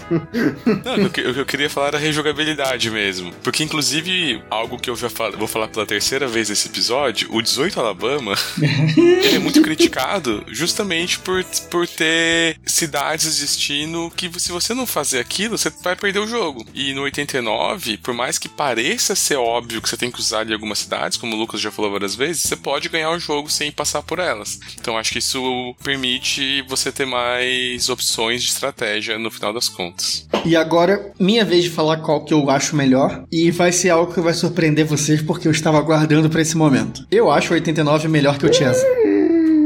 Exatamente porque ele tem mais cotovelos, ele tem mais caco de vidro, ele tem mais agressividade do que o Chess. Enfim, é o resumo do que vocês acabaram de falar. O 89, ele tem mais jogo do que o Chess. A questão é que se eu botar os dois na balança, eu vejo mais vantagens no Chesa com o jogo inicial, e é por isso que eu sempre defendi o Chesa. Mas no momento que você tá um pouco mais avançado no 18x, que você já é faixa amarela, como eu me qualifico no 18x, acho que o 89 ele tem potencial para te gerar jogos mais diferentes. Eu prefiro continuar jogando Chesa, mas é porque eu gosto da repetição, eu gosto de testar o que eu já conheço ali e ver onde que tá falhado e tal. Mas eu sei que o 89 é um jogo melhor. Ah, eu não Hoje em dia eu não consigo mais negar isso, não. Embora eu já tenha negado por muito tempo. Mas a virtude de um homem é reconhecer o seu erro. Não, eu acho que assim, a gente tem que bater palma pro, pro Chesa porque ele acerta em vários pontos também. É, não, é, não é um jogo ruim. Pelo contrário, é um jogo muito divertido. Pra mim, ele acerta em três pontos, assim, que, que o 89, um deles a gente não, não consegue discutir ainda, mas que são os seguintes. Arte, que o 89 a gente só vai ver aí pela GT em 2021. Então, vamos ver aí como é que vai ser, mas provavelmente provavelmente vai ser uma arte mais legalzinha, um padrão legal. Mas o, o atrás a regra dos trens sendo exportados, que para quem nunca jogou um 18xx é muito interessante, porque realmente quem nunca jogou, quem tá ganhando mais, não vai entender porque que é melhor comprar um trem. É, então o jogo acaba demorando. Acho que o Toledo mesmo que deu um exemplo, acho que no episódio passado retrasado, de um jogo que durou 8 horas, 6 horas, assim, de 46, porque ninguém comprava trem. O, o jogo eterno. E também a, a, última coisa que eu queria parabenizar o Chesa, que é uma coisa que alguns 18xx fazem, alguns fazem como um adendo e tudo mais, o próprio 46 tem como adendo, que são regras para poucos jogadores. Solo 18xx não tem graça, mas o, o Chesa tem regras para dois e são sensacionais. Eu já joguei umas 4 ou 5 partidas e para mim o Chesa em 2 é um dos 18xx mais divertidos. Já joguei o 46 também, é ok. 30 não tem graça nenhuma jogar em 2. Então, assim, merece com certeza palmas aí pelo, pelo que ele fez. Muito bem lembrado, Fernando. O Chess ele tem regra específica para 2, porque jogos 18x em 2 normalmente ele é um jogo de soma zero. Então o Fernando vai ter 60% de uma empresa, eu vou ter 40, e eu vou ter 60% de uma empresa, ele vai ter 40, e essas empresas podem rodar mais ou menos a mesma coisa e vão se, se equilibrar. O Chess para evitar isso, sempre que o Fernando tiver 60% de uma empresa e eu comprar um papel da empresa dele, um outro papel sai do jogo. Então nunca vai acontecer o 60-40. Pode virar um 50-30, pode virar um 60-10, qualquer coisa pode acontecer. Ele, ele dá uma equilibrada nisso. O presidente de uma empresa no Chesa para 2 é 30%, não é 20%. Isso também já modifica um pouquinho. É um desafio legal. É óbvio, não é aquela experiência de 18x, não tem como ser, porque 18x é um jogo que precisa de mais jogador, mas dá para se divertir jogando o Chesa em 2. O Lucas e o Toledo chegaram a jogar ou ainda não? Nunca joguei nenhum 18x2, só o que foi feito para isso, né? Que é meio que super simplificado, que é o Railroad Barons, né? Eu já joguei aquela variante do, do 46 do Tom Lehman que eu achei um lixo. não, não, não, não, não. Tem que jogar o Chesa. Ó, eu acho bom ressaltar, eu tô 100% de aproveitamento no Chesa para 2 e eu desafio vocês dois porque eu quero manter o meu cinturão, eu quero ser o maior jogador de 18 Chesa para 2 que existe no Brasil ou no podcast Mercado de Ações. eu acho louvável a iniciativa de ter 18x em 2, mas eu, sinceramente, eu não entendo o apelo, cara. Ganhei por WO. Do Toledo eu já ganhei, já pode colocar mais uma vitória na minha conta. eu jogo só pra ganhar de você, cara. Toledo, já pensou se você falir no jogo pra dois? Senão ia surpreender muita gente. É porque quando entra na categoria jogo para dois, e nesse nível de complexidade, não, não de peso, mas de complexidade de jogo, eu já pretendo a preferir jogar outros tipos de jogos. Então não sei se eu jogaria um 18x. Não fala a palavra aqui, senão o Fernando vai começar um off-topic que o podcast não acaba hoje. Você sabe o que eu quero falar, Fernando. Todo mundo sabe, Toledão. É, todo... Faca na caveira. A gente sabe, mas não menciona. Teríamos um episódio off-topic e vocês vão ver o Fernando de coturno, faca do Rambo e faixa vermelha na cabeça. Será épico, galera. Mas o, o, Toledo, respondendo o seu comentário aí, cara, você que mora numa cidade aí onde tem dois jogadores 18xx praticamente, vamos supor, vocês são as duas únicas pessoas que quer jogar físico, quer matar aquela vontade 18xx, o Chess em 2, cara, assim, real ele mata a vontade. Tem ataque na empresa, você vai ficar derrubando a empresa do amiguinho, aí você vai querer abrir três empresas para sair construindo tile que nem um louco. Vale a pena, cara, sério. N não deixe a péssima experiência do, do 46 em 2 estragar o, o, o Chesa em 2 pra você. Acabei de lembrar que na verdade eu já joguei Poseidon de 2, bicho. E foi bom. Tinha esquecido completamente disso. Ô, Fernando, você usou o Toledo falando que tem dois jogadores na cidade que ele mora, porque um dos jogadores vendeu a coleção inteira e saiu do, do programa que ele fazia, né? Acontece. Não, tô zoando. Luquita é um ídolo, deixar isso bem claro. Eu vendi bastante jogo depois que eu vi o vídeo do Luquita. E é por isso que só tem 18x na minha coleção. E outras coisas.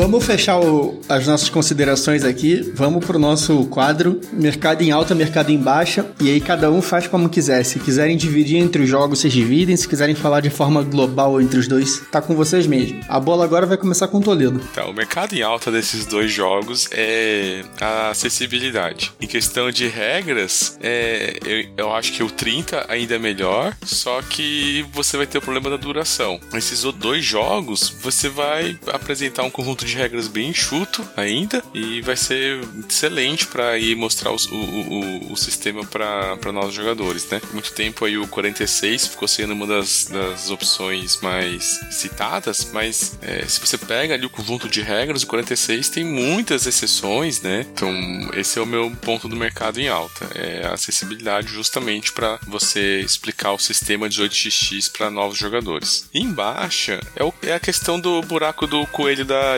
ali, né, cara? Você cai na caverna e você quer ir mais longe, né? Você vai jogar o 89, você vai jogar o chess e tá, e aí? O que, que tem a mais? O que eu posso fazer? E aí você vai conhecer o 46, avião operacional ali, pô, que já dá para muita coisa diferente, né? O cara já vai começando a estudar, vai vendo todas as possibilidades que tem de ter um mercado mais agressivo, pensando aqui no 17, no 41, aí você vai começar a estudar os que tem eventos, né? Vai ver o 49, vai ver o 82, vai ver os que tem fusão, né? Que eu não sei como é que é a tradução, né? Os mergers. Sim, eles são limitados, né? Eles. Fusão e aquisição. Fusão e aquisição, obrigado. Então eles são mais limitados e eu dificilmente acho que alguém vai ter eles como favorito, né? Aquela cervejinha pra ter ali, né, cara? É a tua Heineken, tá ligado? Mas nunca vai ser a tua cerveja especial que você quer tomar quando você pode. boa, boa. A analogia é muito boa. Nem sempre você come a melhor pizza do mundo. Às vezes você pede pizza na padaria, né, brother? é assim. Agora é o Lucas, que vai dar o mercado em alta e mercado em baixa dele. E, Lucas, tá com você. Fala junto, fala separado. Assuma a palavra. Falar separadamente, então. Eu acho que a grande vantagem aí do, Chesapeake é a produção, né? Foi um, uma coisa que acho que marcou época em termos de como é, melhorou a produção artística do jogo. É um jogo que tem muitas vantagens para quem quer entrar nesse, nesse, nesse, é, nesse universo aí. Facilita algumas coisas, né? O que é bom e é ruim. Né? Já o 89, para mim, a grande vantagem é que é um jogo que ele não é só isso, né? Como eu falei, é um jogo que pessoas aí que estão, caras mais profissionais aí em 18x jogam há muitos anos, continuam jogando. Não é uma coisa que você vai pegar só para entrar no, no hobby e nunca mais vai jogar, né? Tem gente aí com dezenas de partidas. Né? Desvantagens, assim, eu acho que o Chesapeake tem essa coisa de que, pelo fato dele ajudar em algumas coisas, às vezes ajuda um pouco demais, né? E tira um pouco de algumas coisas interessantes, né? Como a gente falou aí, aquela estratégia de você é, propositalmente desvalorizar uma empresa, né? Pelo fato do mercado ali do, do Chesapeake ser um pouco mais comportado, deixa de ter uma estratégia que é interessante se fazer. Tem também uma coisa que a gente não comentou, mas eu acho que tem essa sensação, acho que quem já jogou, que parece que sobra dinheiro no, no, no enquanto em outros jogos, né? Inclusive no 89, você fica naquela aquela tensão, né? Nossa, será que eu vou ter dinheiro para comprar um trem? Será que eu vou falir? Será que eu vou conseguir fazer o que eu consigo? Enquanto que no, no Chesapeake parece que é mais fácil, assim, você, você consegue facilmente abrir várias empresas com valores altos, assim, sem sofrer muito para isso, né? É, é uma coisa que é interessante para tornar o jogo mais fácil, mas por outro lado, né, acho que diminui o desafio também, que é uma coisa que é legal, né, nesses jogos. Em termos de o que tá em baixa, né, assim, é, bom, pro, pra, seria para isso no, no, no Chesapeake, mas pro 89 eu acho que o problema maior é a disponibilidade, né? É um jogo que atualmente o único lugar que você pode comprar ele é a Golden Spike Games, que tá com uma fila imensa, é caro, né? Um jogo que é como é feito artesanalmente por eles, é 105 dólares, né? Vai custar uma fortuna aí para trazer isso pro Brasil. Ou você pode fazer, né? O pessoal acha não, tem que ter talento artístico para isso. Não é tanto assim não, assim, você tendo as ferramentas certas aí você consegue fazer, mas não é uma coisa simples, você pode simplesmente, né, comprar fácil, como é o caso aí do, do, do Chesapeake e outros jogos. Né? Mas por outro lado, é uma coisa que a gente falou que em breve deve ser solucionado aí quando sair a versão da, da Grand Trunk, né? E é isso. Boa, Lucas. Antes de eu trazer meu mercado em alta e mercado em baixa, eu vou te falar que você verbalizou agora uma coisa que eu nunca tinha pensado, mas na hora que você falou, fez total sentido para mim. Realmente, às vezes, sobra dinheiro no, no Chesa. Eu nunca tinha visto, nunca tinha percebido isso, cara, mas você, na hora que você falou, Sim, realmente, sobra dinheiro nele. É interessante notar isso. Mas esse não é meu mercado em alta, nem é meu mercado em baixa dos dois jogos. é só uma concordância com você de um ponto que eu achei realmente interessante e que me fez refletir. O que eu tenho como ponto positivo, como mercado em alta para os dois, cara, é um plágio do que o Toledo acabou de falar. Os dois jogos vão te ensinar a jogar o 1830, vão te ensinar a jogar os 18xx pelo lado financeiro, que é a parte do 18x que mais me agrada. Então, assim, você vai ter dois jogos ali que vão ser a porta de entrada e vão te possibilitar conhecer o sistema. Um outro ponto do meu mercado em alta é, cara, eles cabem num horário curto. O 1830, você não pode começar a jogar às 9 da noite e entrar até porra, 3 da manhã se você tiver que trabalhar no dia seguinte. Dizer, poder você pode, você não deveria, mas você pode. Esse daí você consegue, você começa a jogar 9, você vai acabar, sei lá, você consegue acabar até meia-noite se você jogar focadinho ali e tudo. Então você, porra, tá na seca para jogar uns 8x, não tem muito tempo, você consegue jogar esses dois. O fato deles encaixarem no teu horário é, de uma sessão de jogo normal, vários grupos marcam para jogar por 4 horas. Jogariam vários jogos de outro estilo para jogar um jogo só, mas ok. Então, minha mercado em alta para mim, esses dois pontos. São 18x que vão te ensinar a jogar o aspecto financeiro e assim, se você migrar deles pro 1830, na boa, 5 minutos de regra. É só para pegar o mínimo de diferença. O 89, se duvidar, acho que nem diferença tem quase. E eles cabem. Então, assim, ah, você quer jogar um 1830, você não pode por causa do tempo? Pega, pega o que você tiver. Você tem o Chesa, você tem o 89, bota eles na mesa, você joga, você se diverte. O mercado em baixa, que eu tenho para falar dos dois, aí é um pouco mais separado. Do Chesa, realmente ele vai faltar rejogabilidade em algum momento ali. Talvez, se você jogar muito bem 18x, ele deixe de faltar rejogabilidade. Eu acho que eu mencionei isso também quando eu falei de 1846. Eu acho que quem joga muito bem o 1846 sempre consegue extrair alguma coisa dele. Quando você é mediano o 1846 e no Chesa, os jogos vão acabar sendo mais ou menos a mesma coisa. É uma impressão que eu tenho, não tendo muitas partidas. O 89, cara, eu não gosto de PNP. Eu não gosto. Eu gosto de ter um jogo bonito, eu gosto de comprar um jogo, receber uma caixa na minha casa com tudo pronto, abrir e jogar. Eu não quero fazer jogo. Eu saí do maternal, eu não quero mais ficar cortando papel. Então, PNP para mim é uma parada que não rola. Esse problema vai ser resolvido ano que vem, ainda que não seja a melhor edição do mundo, mas também isso não, não é um problema para mim. A Grand Turkey Games vai lançar uma versão, uma versão comercial. Ela vai lançar uma versão do jogo que você vai comprar, vai receber uma caixa com tudo pronto, tudo cortado, mapa montado, não vai ter que adesivar nada não ser token. Tá ótimo, show de bola. Mas hoje, a opção que você tem é imprimir. Quem tem quem goste, tem quem acha melhor até porque gasta bem menos, vai fundo. Não é para mim, por isso é meu mercado em baixa. Ô Fernando, passa a régua contando pra gente o que que tá em alta, o que que tá em baixa sobre 18 Chesapeake e 1889. Aliás, Fernando, antes de você falar, só um pequeno comentário. A gente não fez uma piada com 18 Chese, 18 queijo, 18 chip steak, com nenhum dos apelidos do Chesapeake. Se não fosse eu, esse episódio ia passar ileso e a gente ia ganhar o selo All Aboard de respeito à propriedade intelectual. Mas eu acabei de destruir isso daí. É, acontece, né? Às vezes a gente deixa a oportunidade das piadas passarem. É, a gente não deixou passar a piada da cotorrira, não, não, não podemos falar do 18 queijo, né? Nem todas as piadas são perdoáveis. O que, que é o cotorrira? Eu não... É a cu. Ah, tá. Beleza. ok. Conta pra gente o mercado em... Deixa a quinta série de lado, faz o mercado em alta e o mercado em baixa pra gente. O meu mercado em alta, eu acho que, na realidade, eu colocaria o fato desses jogos que são razoavelmente recentes aí na linha 18x, principalmente o Chesa, que é do ano passado. Esse ano, na realidade, né? 2020. Ele começou em 2019, mas, mas comercialmente só, só 2020. E o 89, que é 2004, 2005 aí, que são, são jogos introdutórios aí que, que, que fazem muito bem é, a porta, que não coloco como um, negativo como o Toledo, mas que é como se fosse a porta de entrada para drogas mais pesadas. Você tá ó, aqui com um Chesazinho de leve, um 89 na semana que vem, e de repente você tá jogando 10 horas de 18 OE em sequência, assim, seis mesas, uma do lado da outra, para poder fazer sua companhia. Ou jogando seis meses de 18 coast to coast.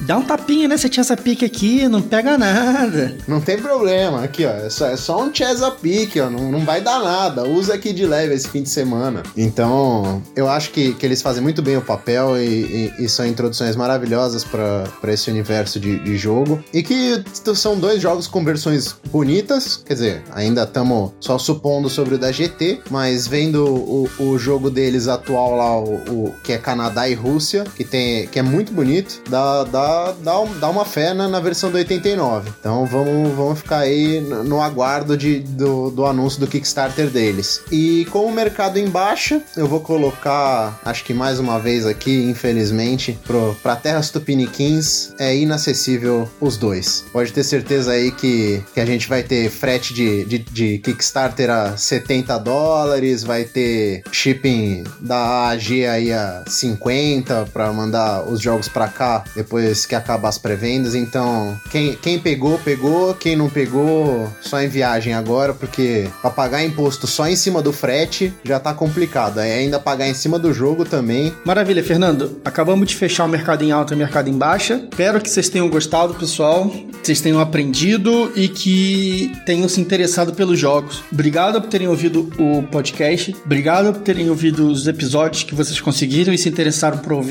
durante o ano inteiro. Esse é o último episódio que a gente deve lançar no ano de 2020, mas voltaremos firme e forte em 2021. Qualquer dúvida que vocês tiverem de 18x, de qualquer jogo econômico ou até de wargame, né, Fernanda? Vocês podem mandar mensagem pra gente é, em qualquer dos contatos que a gente tem na show notes. Nessa noite maravilhosa e jovem, queria agradecer que a gente tá tendo aí um retorno muito maior do que a gente esperava. Estamos tendo contato aí nas nossas redes, estamos tendo gente entrando no grupo, que nem a gente mandou um abraço mais cedo no podcast. Isso deixa todo mundo muito feliz, de coração. Acho que eu falo por todos aqui, porque é, é muito recompensador. É um hobby que os quatro gostam muito. Então é sempre bom ver gente chegando. Então, um abraço aí para todo mundo. Pessoal, é, a gente tem acompanhado aí o número de ouvintes surpreendeu a gente, porque a gente escolheu fazer um, um assunto aí que é nicho do nicho. A gente esperava ter meia dúzia de gato pingado falando de trenzinho e dump. e quando a gente foi ver, os números nos surpreenderam, então a gente agradece demais aí a audiência. E né, a gente promete que que vem volta com tudo. A gente tem bastante ideia, muitas pautas boas aí que a gente tá, tá aqui na, nas nossas é, listas aqui, né? Porra, e tá gigante essa lista, né? Tá gigante, ainda bem, né? Se a gente não criticou seu jogo favorito, fica atento que a gente ainda vai criticar. Fica tranquilo. Daqui a pouco o pau quebra, malandro. Isso aqui vai virar programa do Ratinho. Rapaz!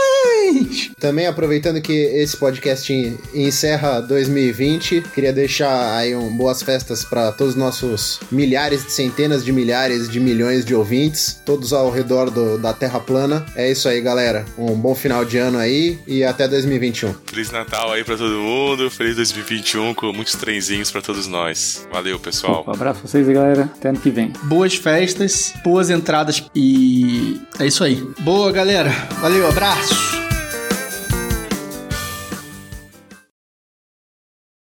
Fernando me manda, ah, comprei Exploring Kitchen, ah, comprei Cards Against Humanity. Foda-se. Tô nem falando disso. Eu não te perguntei, não manda esse tipo de mensagem para mim. Eu falei para ele, cara, toda vez que você me mandar esse tipo de mensagem, eu vou te esculachar.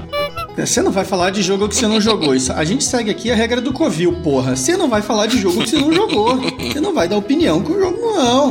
Não, não, não, não, não, não, não, não. Você nunca viu um podcast, uma live do Covil? Por como, podcast caralho? do Covil? Não, você você fala de jogo falar não é bonito, vou comprar essa merda. Mas eu não vou falar que ele é melhor que um jogo que eu já joguei. Se eu chegar em São Paulo com 18 Alabama, você não vai jogar comigo. Caralho, Toledo, mas acho que nem o criador vai jogar com você, mano. O Wishlist recentemente é o jogo dos pizzaiolo maloqueiro lá de fantasma do Lucas. Que puta que pariu, mano. Ma- Você deu uma testada no teclado e jogou a primeira palavra que, que saiu ali, cara. Não é possível, mas eu, eu juro que eu fiquei intrigado sobre o que, que é. Melhor temática já de jogo tabuleiro. Cara, tem uma versão do 30 que tem, que tem o tile de cidade, não é só reto, faz curva. 30 talquinho na bunda, isso não existe. Vou fazer um leilão, leilão pelo seu coração. Tá com vocês mesmo. A bola agora vai começar com o Toledo. É, desculpa, o que que é pra fazer? Porra! Eu não lembro, faço a menor ideia da música. Eu tô metendo um ritmo muito louco aqui na minha cabeça. Como que você tá, Toledo? Opa, pessoal. Hoje a gente vai finalmente descobrir quantos 89 X a pique precisa pra formar um 1930. Puta, falei 900, velho. Puta que cabaço. Cara, Caralho, eu ouvi você falando 1900. O 1900, essa parte vai pro final. Você vai final. lançar esse 1900 no final aí. Vou, vou, vou. Mas vamos de novo. Até porque eu não vou perguntar como é que você tá, porque ninguém responde. Eu perguntei, tá tudo bem? Ninguém responde. Vocês são três filha da Todo mundo puta. te ignora, né, velho? Ninguém tem educação.